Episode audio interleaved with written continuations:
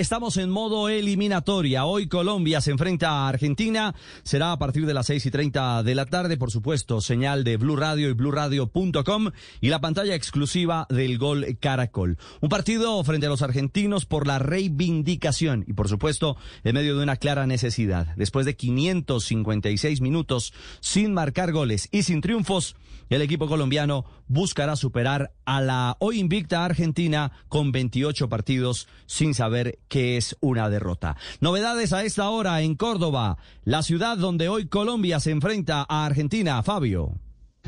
Ricardo, como para agregarle a esos 556 minutos sin marcar gol, también le cuento que la última vez que Colombia le marcó un gol a Argentina aquí en territorio argentino por eliminatorias fue el 16 de noviembre de 1997. Uno por uno terminó ese partido, fue jugado en el estadio La Bombonera, gol de Carlos el Pibe Valderrama. Desde entonces, cinco encuentros en territorio argentino por eliminatorias y la selección Colombia no ha podido así que hoy debe ir por el milagro. Reinaldo Rueda y lo que piensa de esta selección argentina.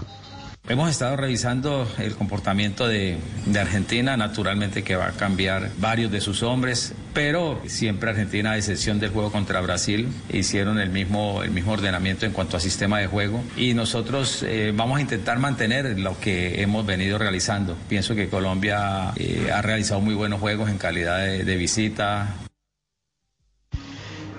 el partido que comenzará a las 6 y 30 de la tarde tendrá la conducción arbitral del brasilero Rafael Klaus.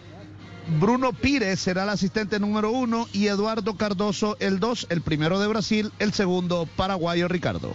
Perfecto, Fabio. Entre tanto, Argentina, que con 32 puntos ya está clasificado a Qatar, tiene modificaciones sustanciales, siete nuevas caras. Su técnico Lionel Scaloni regresa después de haber padecido el COVID-19. Sebastián Vargas. Hola Ricardo Oyentes, feliz mañana para todos. Argentina y Colombia jugarán hoy su tercer partido en los últimos siete meses. El primero de ellos en junio en Barranquilla, igualdad 2 por 2 por eliminatoria. El siguiente en el Estadio Manega Rincha de Brasilia en la Copa América, semifinal del torneo, igualdad 1 por 1 y en tanda de penales ganó el equipo albiceleste. Veremos qué pasa esta noche en el Mario Alberto Kempes de la ciudad de Córdoba. Además a esto hay que sumarle que Argentina no pierde hace 28 partidos y que por eliminatoria su más reciente derrota fue en el año 2016 cayendo 1 por 0 ante Paraguay.